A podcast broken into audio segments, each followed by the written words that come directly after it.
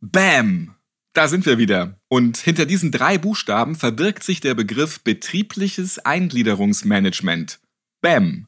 Gemeint ist die Wiedereingliederung einer Mitarbeiterin oder eines Mitarbeiters, nachdem diese krankheitsbedingt eine bestimmte Zeit lang ausgefallen sind. Also wenn man innerhalb von zwölf Monaten länger als sechs Wochen krank war. Das kann am Stück sein oder insgesamt auf die letzten 365 Tage gerechnet. Was das BAM im Einzelnen für die Beschäftigten bedeutet und welche Verpflichtungen für Arbeitgebende aus diesem gesetzlich geregelten Verfahren resultieren, das wollen wir heute herausfinden. Ich bin Ralf Potzus. Schön, dass Sie wieder dabei sind.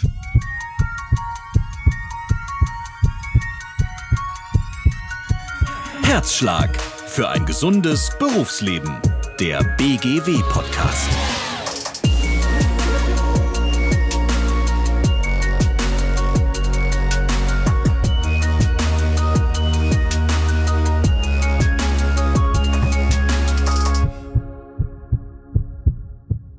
Was ist ein BAM und wie kann es den Arbeitnehmenden und Arbeitgebenden helfen? Ein wichtiges Thema für viele Versicherte. Deshalb habe ich heute gleich zwei Fachleute an meiner Seite, mit denen wir uns das Thema genau anschauen. Ich freue mich auf Anja Beste von den ISA-Kliniken. Ein fröhliches Moin nach Otto Brunn. Hallo, Herr Potzus. Und in Karlsruhe ist Tobias Ruppenthal von der BGW mit dabei. Er ist Berater für betriebliches Eingliederungsmanagement bei der BGW. Schön, dass auch Sie heute mit dabei sind. Moin an die Runde. Seit 2004 sind Arbeitgeber verpflichtet, länger erkrankten Beschäftigten ein betriebliches Eingliederungsmanagement anzubieten.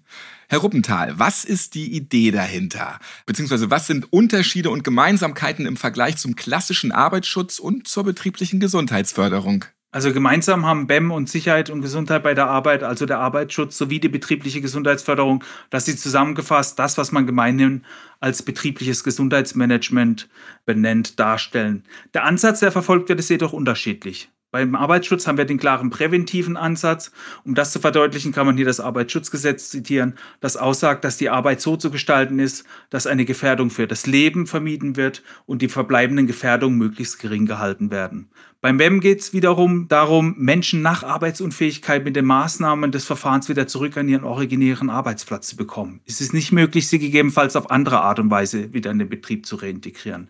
Bei der betrieblichen Gesundheitsförderung wiederum geht es verkürzt dargestellt darum, die individuellen Gesundheitskompetenzen der Mitarbeitenden zu stärken, damit diese ihre Gesundheit auf lange Sicht erhalten. BEM und Arbeitsschutz sind klar rechtlich geregelt, die betriebliche Gesundheitsförderung hingegen nicht.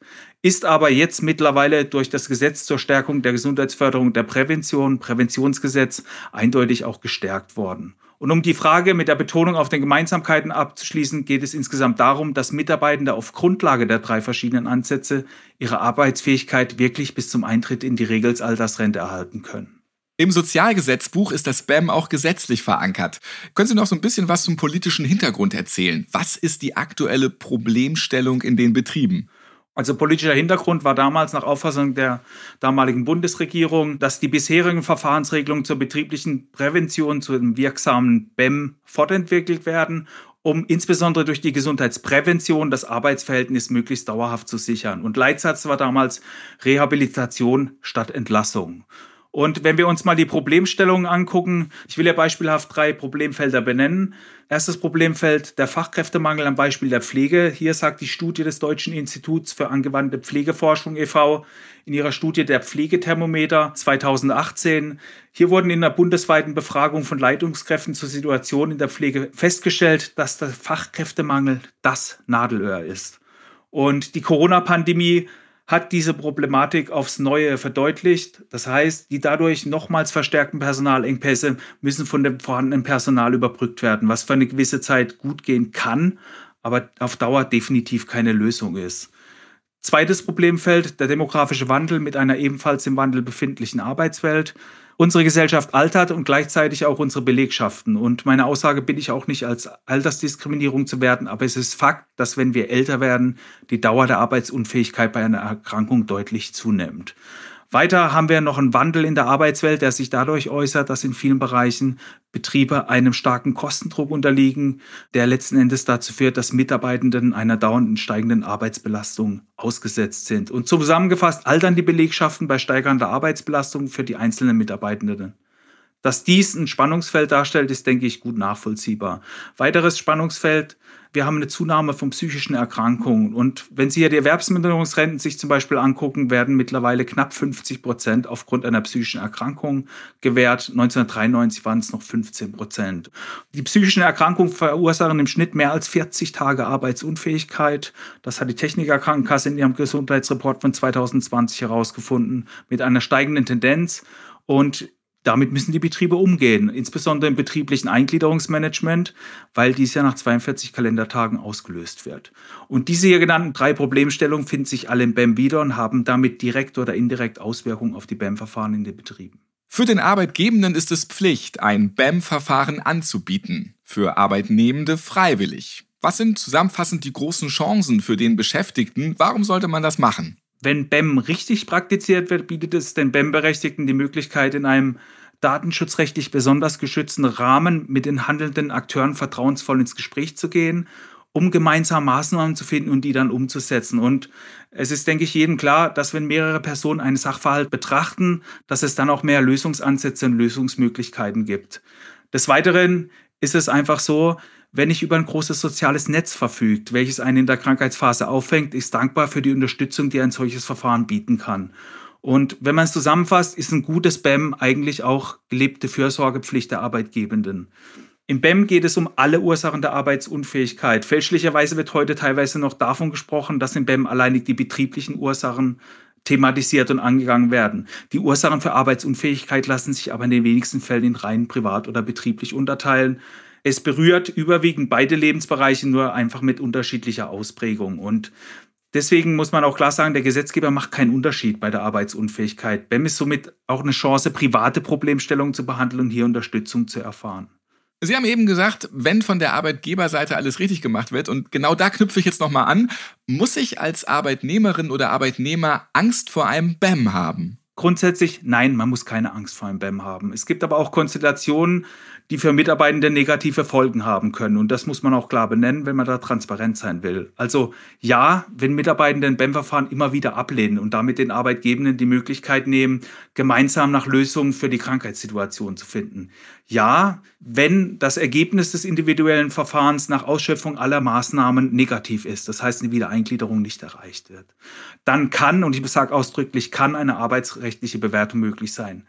Ansonsten muss man es klar verneinen, ganz einfach aus dem Gesichtspunkt, BEM wurde vom Gesetzgeber ins Leben gerufen, um das Arbeitsverhältnis möglichst dauerhaft zu sichern. Und es ist auch im ureigenen Interesse der Arbeitgebenden, ihre Mitarbeitenden und ihr Know-how im Unternehmen zu behalten. Selbst wenn eine Leistungswandlung eingetreten ist, wird versucht, Mitarbeitende entsprechend ihrer Fähigkeiten produktiv einzusetzen. Weil was wäre die Folge, wenn jemand komplett wegfällt, müsste eigentlich das, was deren Aufgabenbereich ist, auf die anderen Mitarbeitenden übertragen werden. Und das muss man definitiv vermeiden. Und eins muss man auch klar sagen, die Inhalte des BEM werden nicht nach außen getragen. Nur nach ausdrücklicher Zustimmung werden die nach außen getragen und die BEM-Berechtigten können selber entscheiden, ob sie an dem Verfahren teilnehmen oder nicht. Und sie können auch jederzeit ohne Angaben von Gründen auch wieder aussteigen. Und was man immer dazu sagen muss, auch in der Beratung dazu sagen muss, BEM ist kein disziplinarisches Instrument der Personalführung, sondern ein Unterstützungsangebot.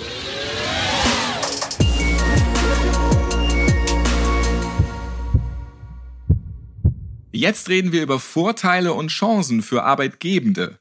Das BAM soll in erster Linie natürlich die Arbeitsfähigkeit des Arbeitnehmers, der Arbeitnehmerin wiederherstellen und erhalten. Und da gibt es auch einige Vorteile. Frau Beste, Sie haben da schon ein paar Erfahrungen gemacht. Ja, das ist richtig. Bei uns wird es wirklich gelebt, das BAM. Ja, für den Arbeitgeber bietet es natürlich wirklich die Möglichkeit, aktiv zu unterstützen, Krankheitsphasen zu überwinden oder zu verkürzen. In der Regel ist es ja so, dass man als Arbeitgeber nicht weiß, warum jemand krank ist. Man bekommt ja keine Diagnosen. Im BEM-Verfahren hinterfragt man es natürlich. Ähm, der Mitarbeiter muss nicht die Diagnose benennen, aber er kann es umschreiben, so dass man herausfinden kann, wo seine Probleme liegen und ob man im Betrieb etwas machen kann, ihn zu unterstützen, dass er trotzdem arbeitsfähig bleibt. Und für Sie, liebe Hörerinnen und liebe Hörer, nochmal so als kleiner Reminder, Sie arbeiten ja für die ISA-Kliniken. In welcher Funktion genau? Also von Haus aus bin ich Krankenschwester, arbeite dort aber im Qualitätsmanagement und betreue zusätzlich das BEM-Verfahren. Im ISA-Klinikum hat man sich ganz bewusst dazu entschieden, eine Mitarbeiterin auszuwählen oder einen Mitarbeiter, der keine eigene Personalverantwortung trägt und nicht in diesen Gewissenskonflikt kommt, unterstützen oder doch zu überlegen, ob man sich von dem Mitarbeiter trennen muss. Was haben Arbeitgebende zu beachten, damit das BAM-Verfahren der Form bzw. den rechtlichen Vorgaben entspricht? Ja, grundsätzlich erstmal regelmäßig Ausfallzeiten zu prüfen. Also es geht ja darum, sechs Wochen auf 365 Tage. Das heißt, man betrachtet nicht Januar bis Dezember, sondern immer Stand heute 365 Tage zurück. Da schaut man halt, fällt jemand länger als sechs Wochen aus, dann ist der Arbeitgeber verpflichtet, eine Einladung auszusprechen. Der Arbeitnehmer kann diese annehmen, muss er aber nicht. Bei uns ist es so, dass er sich schriftlich dazu äußern muss. Ähm, das heißt, er kriegt einen Bogen mitgeliefert, wo er ankreuzen muss, ich möchte teilnehmen oder ich möchte nicht teilnehmen. Weil das ist für mich zum Beispiel oder auch für die Personalabteilung der Beleg, dass auch wirklich eingeladen wurde, dass die Einladung angekommen ist und das BEM wirklich ordnungsgemäß angeboten wurde. Warum sollte man jetzt regelmäßig das innerbetriebliche BEM-Verfahren evaluieren? Also wie kann man die gewonnenen Erkenntnisse für das Verfahren und auch darüber hinaus nutzen? Also ich evaluiere zum einen erstmal mit einem Feedbackbogen an die Mitarbeiter. Das ist für mich dann eine Rückmeldung. Ja, wie haben Sie es empfunden, die Mitarbeiter? Ähm, war es hilfreich? Muss ich etwas ändern in meinem Umgang mit dem BEM-Verfahren? Und dann haben wir regelmäßige BEM-Zirkel. Da sitzt dann jemand vom Personal mit am Tisch, die Arbeitssicherheit, die Betriebsmedizin. Und hier bietet sich wirklich die Chance, gehäufte Probleme in Projekten zum Beispiel als BGM-Maßnahmen nochmal abzubilden und generell Lösungen zu finden. Jetzt nicht für einen einzelnen Mitarbeiter, sondern wirklich für ganze Bereiche. Und wo liegen vielleicht auch die Grenzen eines BAMs? Wo muss man als Arbeitgeber dann vielleicht auch tatsächlich mal passen? Ja, es gibt natürlich die Fälle, ähm, zum einen, dass nicht mitgearbeitet wird. Das heißt, wir besprechen ja Maßnahmen, die legen wir fest. Und ähm, wenn jemand die Maßnahmen dann doch nicht umsetzt, dann ist es schwierig zu helfen.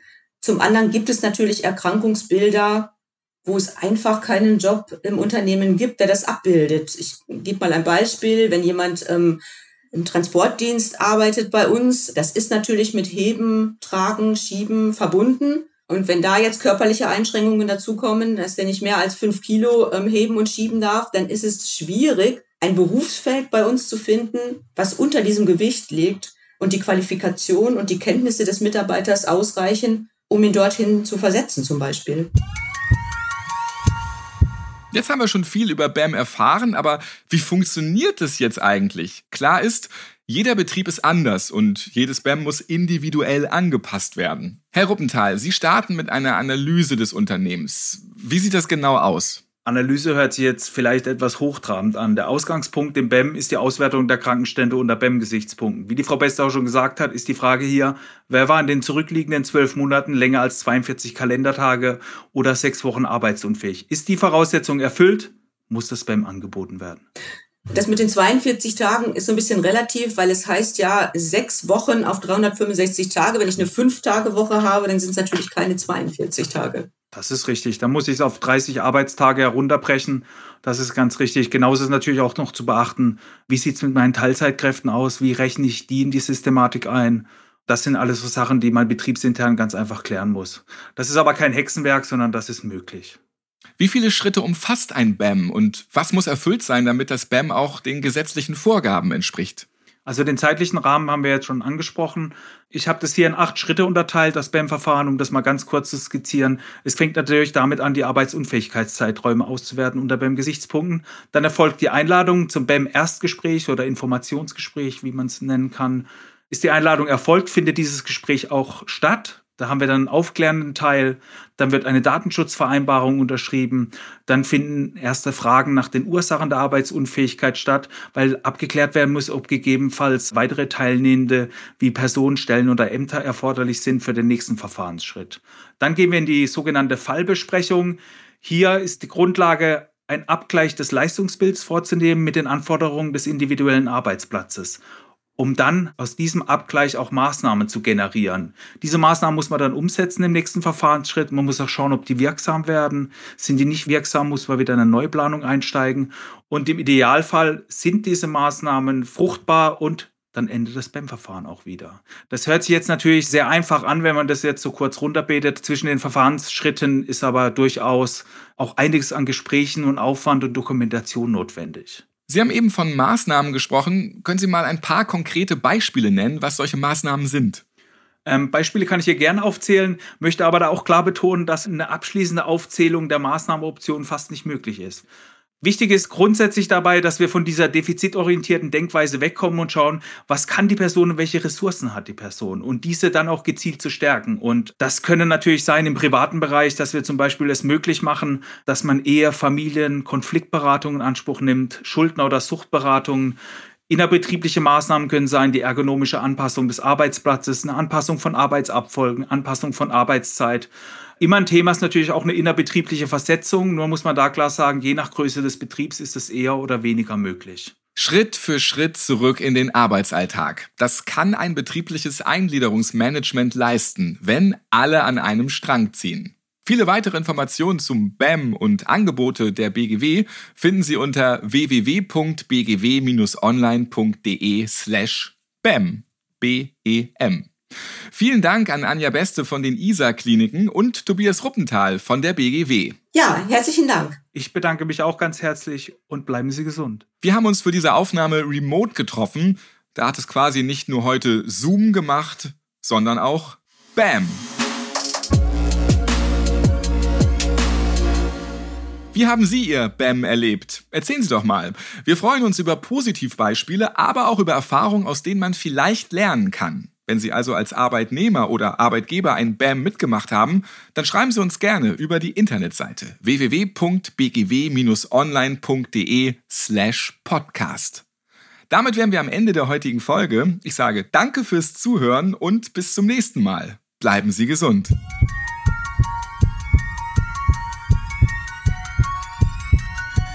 Herzschlag für ein gesundes Berufsleben.